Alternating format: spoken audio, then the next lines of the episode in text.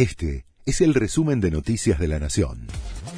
La Nación presenta los títulos del martes 15 de febrero de 2022.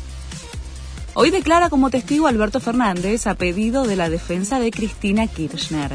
Es en el marco del juicio que se le sigue a la vicepresidenta por presuntas irregularidades en la adjudicación de obra pública nacional en Santa Cruz entre 2003 y 2015.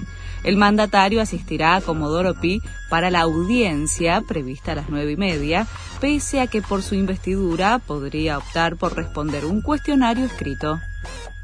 La justicia rechazó un recurso contra la doble pensión de privilegio de Cristina Kirchner. La Cámara Federal de la Seguridad Social desestimó el pedido elevado por la diputada Graciela Ocaña para que la causa llegara a la Corte. La ANSES, que ya le paga a la expresidenta lo que ella reclamaba en el juicio, había pedido que no se le diera curso a esa solicitud. La ciudad detectará casos de COVID con audios de tos.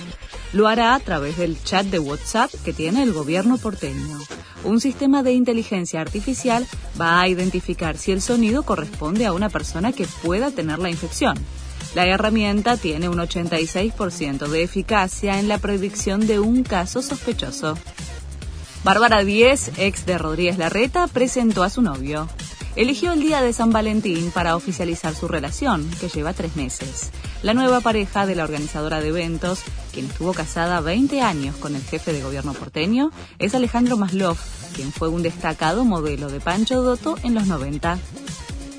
Djokovic está dispuesto a sacrificar más torneos antes que vacunarse contra el coronavirus.